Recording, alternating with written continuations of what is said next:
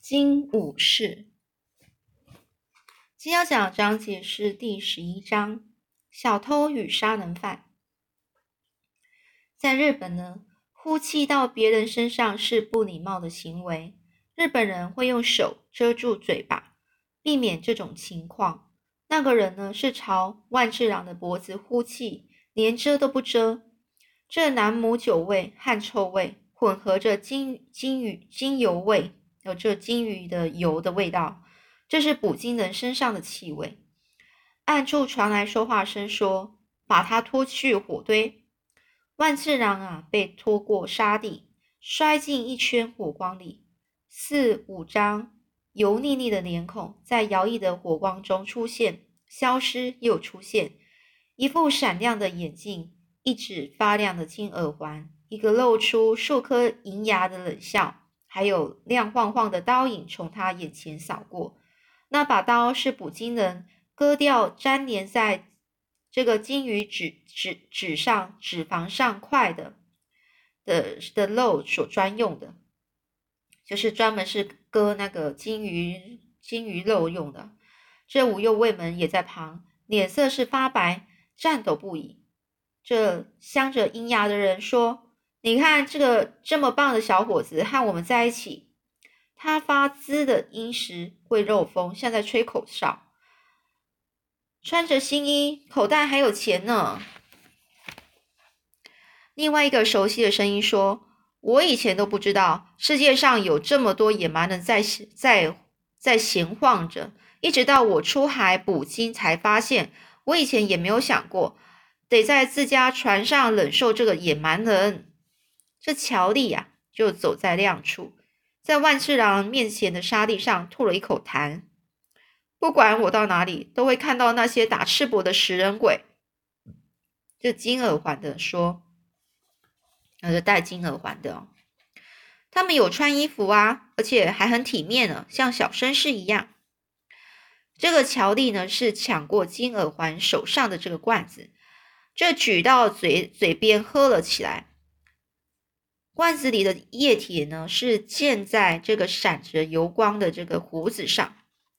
他就说了：“那些衣服是偷来的，他们全是小偷和杀人犯。像这一个，这个乔丽呢，是揪起了万次郎的耳朵，说他呢就偷过约翰豪南号的食物，他把偷来的食物收了整整齐齐的藏在床底下。我没说错吧？”万次郎他是大叫说：“那些是我的食物。”你才是小，这个乔丽呢开始打断了万次郎的话。现在呢，他偷起船长的上好的羊毛衣，然后呢，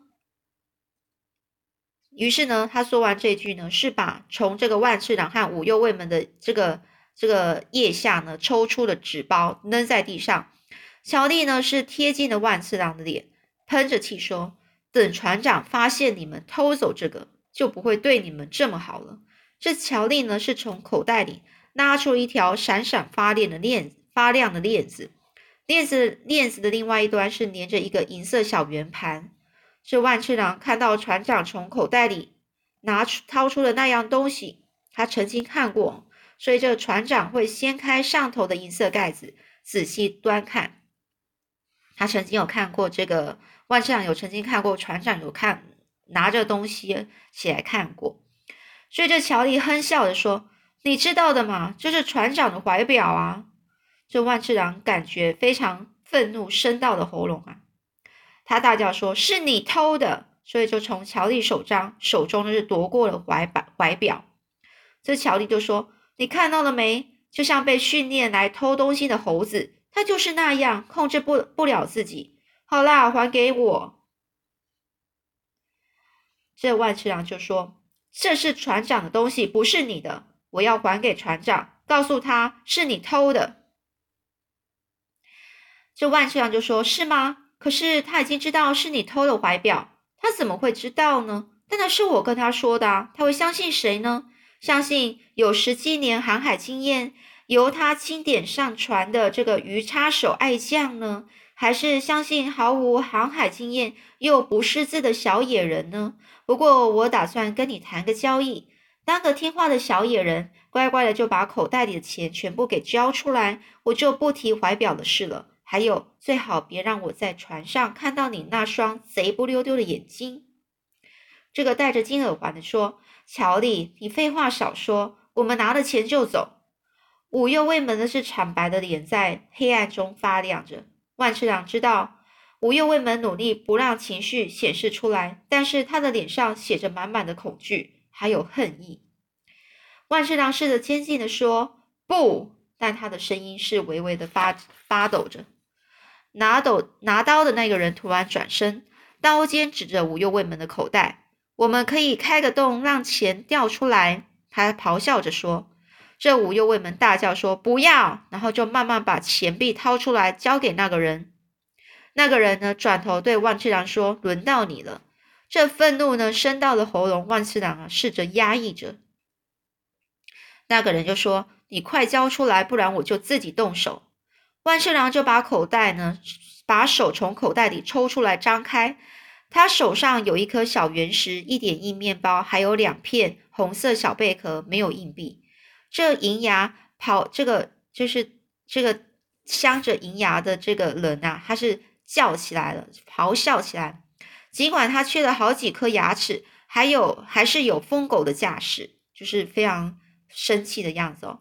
这个这个带镶着银牙的这个人呢，就大声的说：“小孩子把戏啊，你这小孩子把戏啊！”开什么玩笑？会把口袋翻出来？而万次郎把长阔的口袋搬出来，是空空的。这五右卫门的眼睛真的很大，不过很快的就恢复面无表情的样子。戴着金耳环的那个人呢，转头就问乔丽：“你不是说这小鬼也有钱吗？”这乔丽说：“他有，摇他啊，就像摇苹果树一样的猛摇他。”啊这乔丽呢是冲向万次郎，万次郎是闪躲开去。眼前的景象是糊成一片，拳头一闪而逝的银牙，亮晃晃的刀影，还有皮肤上发亮的汗珠。有好几张不同的脸从眼前闪过，有浓密的红胡子，缺牙的冷笑，深色的面孔，还有乔丽像金币一样的卷发。万次郎的腿被踢中了，重重的摔在沙地上，他的手碰到了某个平滑坚硬、像是剑把的东西。万次郎一把抓起那个东西，跳了起来，把它当成武器，疯狂的向前刺。不过那个东西着火了。原来万次郎是从火堆中抽出了一块燃烧的漂流木，而这漂流木的火溅到了乔丽浸满南姆酒的胡子上。这乔丽痛得哀嚎着，奔向大海。从他的背影还看得出整个四串的火焰。乔丽的朋友一面尖叫，一面飞快的追过去，像是一群追逐渔船的海鸥。万次郎抓住机会，他就先从沙堆里赶快把闪亮的这个银怀银色怀表给捡起来，接着就和十呃就是五右卫门呢捡起了纸包，拔拔腿就跑。他们终于跑到了海滩的另外一一边，两个人是跪在沙滩上。五右卫门喘着气说：“谢谢你救我一命。”万次郎回答说：“我不认为他们会真的杀死我们。”五右卫门咒骂着说：“他们是野蛮人，信不过的。”万次郎什么都没说。这个小五呢，就说：“现在你明白了吗？和他们一起是走，和他们一起走是有多么愚蠢呢？”这万次郎就说：“把手伸出来。”五右卫门照着做。万次郎就把五枚硬币放到他的手上。五右卫门是惊叹说：“你怎么？哎。”你跟大富学的把把戏吗？这五右卫门露出了微笑，接着说：“不行，这些是你的钱，你自己留着。”这万次郎就说：“我不需要钱。”这小五呢就问：“为什么呢？”五右，这个万次郎就说：“嗯，在船上钱有什么用呢？”万次郎说：“他不需要钱。”然后小五就问：“为什么？”万次郎就说：“在船上钱有什么用呢？”我要上船当船员，等航行结束就能够拿到酬劳，分到获利的百分之四十之一。这个这边有特别的标注哦。这个捕金鱼的人呐，他的酬劳，酬劳就是薪水啊，拿到的钱，在这个航行结束，就是这一整个船开船到最后，呃，到那个停岸的这个时间呢，这的这个这个时候呢。那个船东呢，他会呢，就是以他收到的钱呢做比例呢，例如说看是多少钱来计算，然后分给这个船员。这吴右卫门说：“你真的要和他们走吗？是吗？和那个疯子乔林一起，他想要你的命呢？”这万次郎就说：“他喝醉了，酒醒了就会忘了。”这五右卫门说：“才怪呢，万次郎，他们永远不可能接纳你。如果他们到我们的国家，一定会被杀。同样的道理，美国人也会这样对你。只要你一踏上美国国土，如果你你到得了的话，美国人马上会砍下你的头，挂在柱子上，警告其他日本人别靠近。他们跟那个疯子乔丽一样，全都讨厌我们。你等着瞧吧。”这万次郎就说：“不管到哪里，都会有乔丽那样的人。”我至少懂这一点。五右卫门呢，像在抚平丝质和服似的，他拍掉了西式长裤上的沙子。他说：“你尽管去吧，背叛我们，背叛我，小万，你错了。总有一天你会明白，你会发现和重铸说的一样，凸出来的钉子先挨打。”万次郎指向天空说：“你看，粉红色的光芒是盘踞的东方的地平线。”映照在海面上，他说着：“那光芒像不像穿过窄窄的门缝，从另一个世界流到我们这边的呢？”这五右卫门说：“不像，像是太阳要升起啦。”这万次郎就说：“我对美国的感觉就像那样，就像是我站在一扇半开的门外，看到门里透出微微的光芒。光芒里有什么呢？我不知道，但是我想穿过那扇门，看看另外一头是什么。”这五右卫门叹气说：“哎，朋友，你疯了，而且你快迟到了。如果你想要在这个起航前上船，你动作最好快一点。”这万次郎转向五右卫门鞠躬说：“朋友，我不会忘记你，而且我很确定我们一定会再见。”第十二章起航。万次郎站在约翰豪南号的这个船尾栏杆处。看的看着这个五右卫门的身影是越来越小，最后缩成了一个小点，消失在岛屿中，最后连岛屿也消失在视线中。以前在日本的时候，万次郎看看过一个小男孩放风筝，风筝线断了，风筝是飘上了蓝天，消失在大海的另外一端。小男孩看到风筝消失了，就哇哇大哭，但是万次郎却感觉到自己的想象力跟着风筝翱翔。如果风筝有眼睛，它会看到什么呢？如果风筝有耳朵，它会听见什么呢？万次郎他想成为摆脱丝线束缚的风筝。现在他就像那只风筝，航向和天空一样蓝、一样宽广的这个海洋。他觉得非常兴奋，充满活力。但他是否不该这样呢？距离祖先和家人是越来越远，却觉得越开心。他这样子是不是错了呢？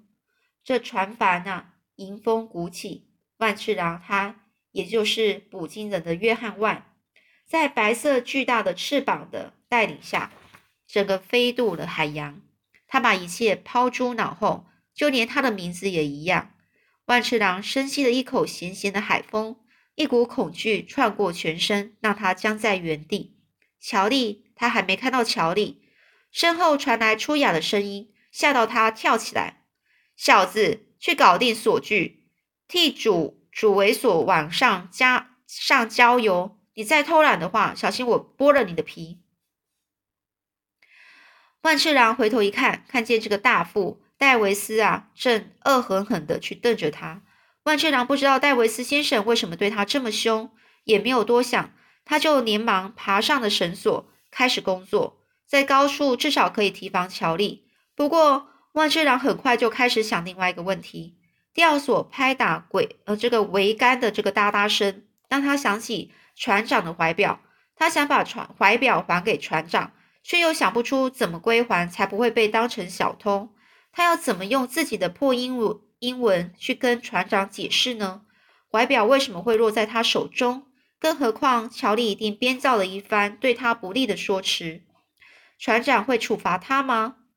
船长可能会大发雷霆，等船经过荒岛就把他扔下。正当这个万次郎想着所有可能发生的惨悲惨的状况，他看见了惠特菲尔德船长踏着大而坚定的步伐穿过了甲板走过来。万次郎正想着到底该不该再往上爬一些时，就听到船长喊他的声音。船长抬抬头眯着眼睛看着万次郎，像是样子就像日本的妖怪银木小曾一样。银木小曾是一个日本的妖怪哦。嗯，他就说：“是约翰万在上面吗？”这万次郎往下喊着说：“是的，船长。”这船长就说：“很高兴你上船了。”这万次郎话说到一半哽住了，他说：“我也很，我也很高兴上船了，船长。”可是他该怎么做呢？他突然想起，现在该说些什么呢？于是万次郎是打开了嘴巴，接着又合上。他想不出该说些什么，还是下次再说吧。这船长是眯着眼看着万次郎，等他开口。最后，船长说：“然后呢？”万次郎就回应：“然后呢？”这船长就说：“没有问题吗？你没有一长串的问题要问，没有苦苦思思考着吗？”万次郎感觉汗水沿着背脊淌下。万次郎一面说，眼神一面扫过戴维斯哦。报告船长，我在替这个索网上浇油。这魏特菲尔的船长说：“哦，戴维斯先生已经吼过你了。嗯，现在你是船员了，我想他会对你一视同仁。”这船长是停顿一下，万次郎不知道该说些什么，只是默默工作。